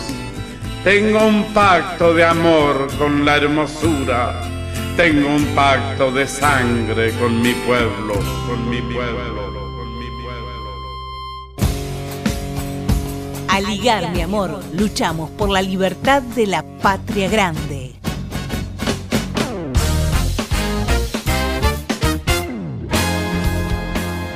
Y antes de cederles el micrófono a las compañeras que continúan en estos testimonios federales contándonos sobre el impacto de la pandemia en sus localidades, en sus provincias, quería recordarles a todas, todes y todos ustedes del otro lado de la radio que ya saben, tenemos nuestro WhatsApp abierto, es el 11 22 50 19 30. Allí nos pueden escribir. Eh, vamos a seguir con las compañeras que nos eh, pudimos contactar. En este caso, le damos el micrófono a Mariana Ella es de la Liga Salteña. Bueno, allí se presenta, pero un poco va a comentar la situación justamente en esa localidad que también además eh, recordemos que eh, fue eh, protagonista de una gran batalla solidaria al recibir a los compañeros bolivianos exiliados, perseguidos por la dictadura de Janine Áñez. Celina Castellón desde Jujuy también nos comenta un poco la situación del impacto de la pandemia sumado a la desigualdad estructural que sufre esa provincia y en general eh, toda Latinoamérica, para qué decir otra cosa. Hola, buenos días. Soy Mariana Leonard de la Liga Argentina por los Derechos Humanos, filial Salta. Lamentablemente, tengo que decir que Orán, departamento de Salta, tiene la mortalidad más alta del país por COVID-19. Cuenta con un solo hospital público, con falta de personal médico, enfermeros, personal sanitario en general, como así también administrativos. En la provincia al día de hoy tenemos 9.749 casos positivos, 6.619 recuperados y 205 muertes según las estadísticas oficiales. La ex ministra de Salud, Josefina Medrano, fue desplazada del cargo por ineficiente el 8 de septiembre en medio del pico de la pandemia. Y ahora el gobernador Gustavo Sáenz envió un pliego a Nación solicitando que sea designada como delegada en la Superintendencia de Servicios de Salud, lo que ocasionó que varios sectores se opusieran y se pudo de momento frenar dicha solicitud. Medrano es empleada de planta permanente del PAMI y dice que no quiere regresar a una repartición que ahora se encuentra en manos de la cámpora. El nuevo ministro de Salud, Juan José Esteban, dijo que la gente toma conciencia del virus cuando pierde a alguien cercano y que Salta se encuentra en una situación crítica. Desde el gobierno provincial se sigue culpando a la gente por incumplir con las normas fijadas, pero nada dicen de la plata que mandó Nación para reforzar el sector de la salud. En Salta volvimos a fase 1 por 21 días, hasta el 11 de octubre. Veremos cómo se sigue. Un abrazo fraterno a todos los compañeros. Buenos días, buenas tardes. Eh, me presento, soy Celina Castellón, eh, licenciada en enfermería y, y, abogada y soy la presidenta del Colegio de Enfermeros de la provincia de Jujuy. Lo que está pasando, lo que está viviendo la provincia de Jujuy es gravísimo. Este, no solamente desde el punto de vista sanitario, sino también desde el punto de vista social. Tengamos en cuenta que mi provincia es una provincia muy pobre, que tiene más del 50% de los ciudadanos con trabajo informal y esto agrava la situación de la economía familiar. Con suerte, eh, muchos de los jujeños hoy pueden comer una vez por día en Jujuy si no se mueren por el COVID, eh, el hambre nos está matando. Es triste decir esto, pero es la realidad. Entonces, desde el punto de vista de derechos humanos, eh, nos planteamos dónde están los derechos humanos, dónde están las políticas públicas para solventar esta situación tan terrible que está pasando no solamente el mundo, el país, sino también Jujuy en particular. Hoy, hace dos días, tenemos un reporte del COE de nuestra provincia que están eh, había 14.471 eh, eh, contagiados con 449 muertos declarados. Eh, lo que expresa públicamente el COE son 10 a 12 muertes por día y cuando en la realidad nosotros sabemos que eso no es así. Nosotros hemos hecho las averiguaciones correspondientes y hace meses que no se está haciendo los certificados de función con los diagnósticos de COVID. Son unos cuantos, lo que digo, 10 a 12 por día y sabemos que nosotros en nuestra provincia tenemos 50 registros civiles. En esos 50 registros civiles el promedio de fallecidos por día antes de la pandemia era de 0 a 3 eh, fallecidos por cada uno de estos registros civiles. Hoy tenemos aproximadamente un registro de 10, 15, 20, 30 muchas veces en días picos de fallecidos. Obviamente en las eh, localidades que tienen más población son estos números. Eh, las morgues están totalmente colapsadas. Eh, terapias intensivas tenemos 30, 40 por día que fallecen en los hospitales. Este, son números similares, 10, 15 por cada uno de los hospitales. Entonces es imposible que hablemos de 10 a 12 muertos por día. Agotamos todas las instancias en el Estado provincial mediante cartas, documentos, amparos que ya son de público conocimiento. Acudimos al Estado Nacional, al señor presidente, solicitando en una primera instancia la ayuda y la asistencia a nuestra provincia y en las dos últimas cartas documentos solicitamos la intervención de la salud pública. Los hospitales siguen sin insumos, siguen sin oxígeno, no tenemos medicamentos, no hay disponibilidad de las camas de la UTI nuestro personal de enfermería, no solamente de enfermería, sino también todo el personal de salud, está sin los elementos de protección personal, sin la cantidad y calidad suficiente, les exigen que las batas que son descartables las utilicen durante toda una jornada, se las saquen y las rocíen, inclusive en algunos lugares hasta que las compartan a las batas.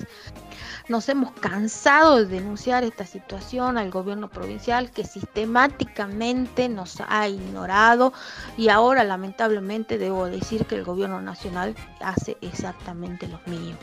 Las causas de los desvíos de los fondos que Nación mandó para provincia, para nuestra provincia, para Jujuy, sabemos que han sido desviados para otras eh, áreas y no específicamente para eh, paliar la pandemia. Si el señor presidente me está escuchando, le digo que le recuerdo que usted es el último garante del derecho a la salud y a la vida de cada uno de los argentinos, y yo como argentina se lo digo, Usted juró observar y hacer observar fielmente la Constitución Nacional y allí están garantizados los derechos de cada uno de los ciudadanos a la que usted hoy nos dirige y si así no lo hiciere, juró que Dios y la patria os lo demanden.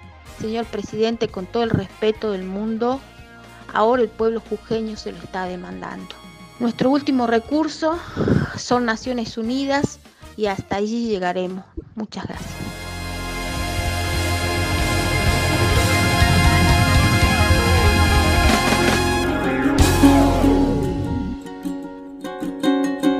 Acabamos de escuchar a Celina Castellón desde Jujuy que nos actualiza la información desde el norte justamente argentino, cerrando de esta manera los testimonios federales. Simplemente un comentario más que queríamos leer aquí desde la mesa porque la presidenta de la Sociedad Argentina de Terapia Intensiva, Rosa Reina, advirtió que las unidades de cuidados intensivos perdón, en la mayor parte de las provincias de Argentina están por arriba del 80% de ocupación y que el personal es insuficiente para atender a los y las pacientes. Además, aseguró que la estabilidad de la curva de contagios en realidad significa que estamos bastante peor porque esta estabilidad se logró con un altísimo nivel de casos diarios. Así que por favor, atención al interpretar las cifras, los gráficos, porque realmente la pandemia no solo que está en todo el territorio argentino, sino que en las concentraciones urbanas se siente muchísimo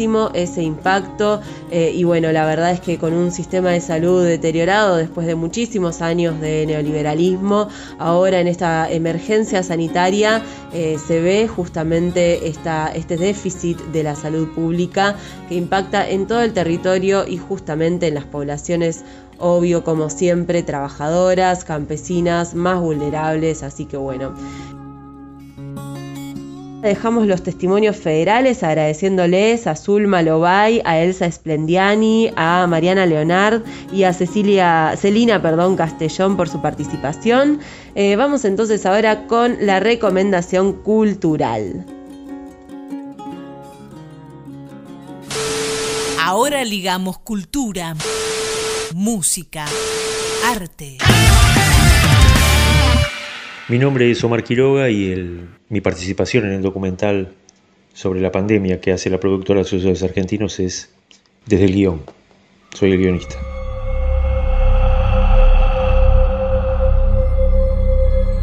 Autoridades sanitarias de Argentina reportaron este sábado la primera muerte por coronavirus en el país y en América Latina. Se trata de un hombre de 64 años, quien regresó a la capital argentina después de un viaje a Europa. Y yo ya de ahí no recuerdo mucho porque estuve 23 días en coma. Gracias a Dios estoy acá.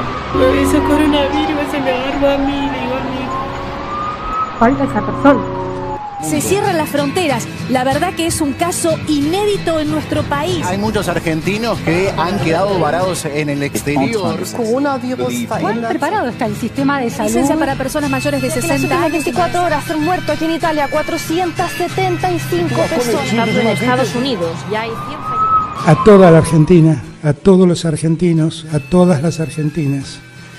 A partir de las 0 hora de mañana, deberán someterse al aislamiento social preventivo y obligatorio. El especial que se vio por Canal 7 es el avance de un largometraje, de un programa más grande, como se lo quiera llamar, o es un trabajo en progreso, que se hizo desde la productora, se está haciendo desde la productora Sucesos Argentinos, del Topo Devoto, y un poco desde que comenzó la pandemia en marzo, desde la productora se estuvo grabando y se siguen grabando escenas y situaciones que retratan toda la situación de salud y vida cotidiana de las personas afectadas por coronavirus en nuestro país. Como no se puede organizar rodajes, este es un equipo especial de un camarógrafo o a veces de dos personas acompañado por un productor que se va metiendo en todos lados y así recorrió las provincias y muchas ciudades del país. Tenemos 2.500 camas armadas. En este momento estamos armando bozones para entregar eh, sobre todo a los adultos mayores el lunes. Estamos preparando en este momento casi 3.000 kilos. Se necesita un recurso humano calificado, tanto de enfermería como de, de, médico. Sin importar de dónde vengas, cómo te llames, ni cuánta plata tengas, el sistema público te va a dar respuesta. Ingresa en insuficiencia respiratoria, fue derecho a, a respirador. Entré con 92 kilos, salí con 71, no movía los brazos, no movía las piernas, me tenían que dar este, agua en la boca, eh, sonda. Yo le tengo miedo a la muerte. Pero bueno, acá estoy. Buen día, vecino, vecina. ¿No has tenido contacto con nadie que después te hayas enterado que le dio positivo?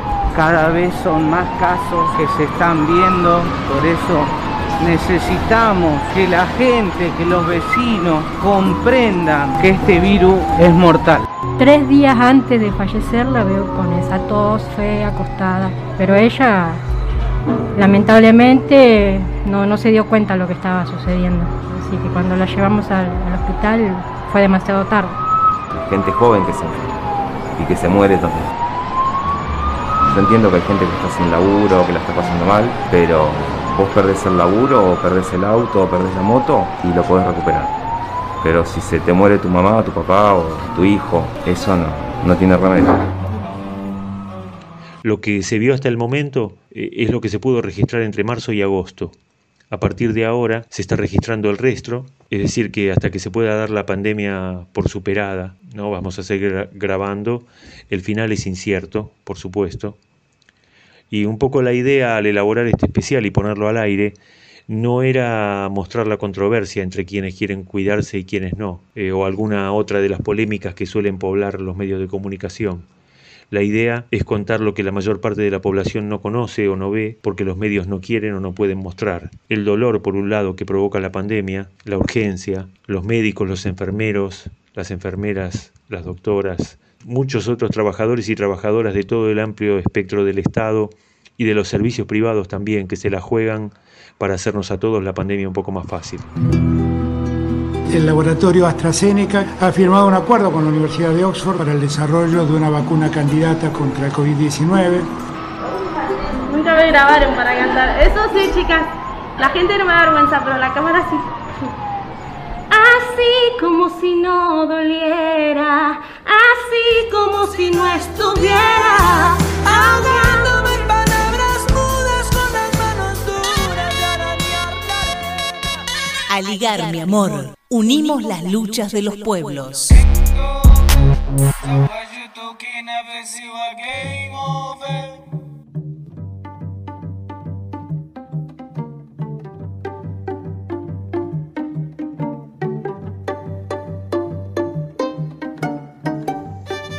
Y se nos fueron las dos horas de Aligar mi amor, hoy episodio 27 ya de este programa. Eh, trabajamos sobre el derecho a la salud, el derecho a la vida digna, así que ya saben, si les gustan las entrevistas, pueden hacer girar este contenido producido. Sería muy lindo para nosotros eh, y nosotras saber que se aprovechan estas entrevistas, se siguen discutiendo estos temas eh, con un poquito del aporte que hacemos desde este, de esta comunicación popular y militante. Bueno, agradecerle hoy entonces a Elisa Giordano, a Nora Leguizamón en la producción, en las entrevistas también en la coordinación, a Gonzalo Beisbeder que está en la edición del programa y de todos los podcasts y columnas, eh, y bueno, nuestros columnistas, por supuesto, Olivier Rebursín, Alberto Teskiewicz, eh, Paloma García, ahí desde Cultura, un abrazo muy especial a los dos compañeros que se incorporaron hoy a este barco, ellos son Darío Burstin y eh, Guido Piotrowski, así que bueno, bienvenidos. Eh, también este programa no podría ser posible sin Noé Ciula en la radio Rebelde, operador allí que nos transmite eh, para toda la Argentina. Y bueno, hoy me tocó conducir yo sola, pero ya esperemos que el sábado que viene esté con nosotros Diana Rodríguez, nuestra conductora, a quien le mandamos un fuerte abrazo y también otro beso especial para Olguita, que se recupere, que tome fuerzas, porque esta primavera no sería eh, tan linda sin su sonrisa, sin sus manos creativas en, la, en todo lo que tiene que ver con la cerámica, no saben lo que es esta compañera de la liga a quien queremos muchísimo. Bueno, yo soy Beigbeder y esto fue A Ligar, mi amor. Nos encontramos el sábado que viene. Buen fin de semana y recuerden, quédense en sus casas.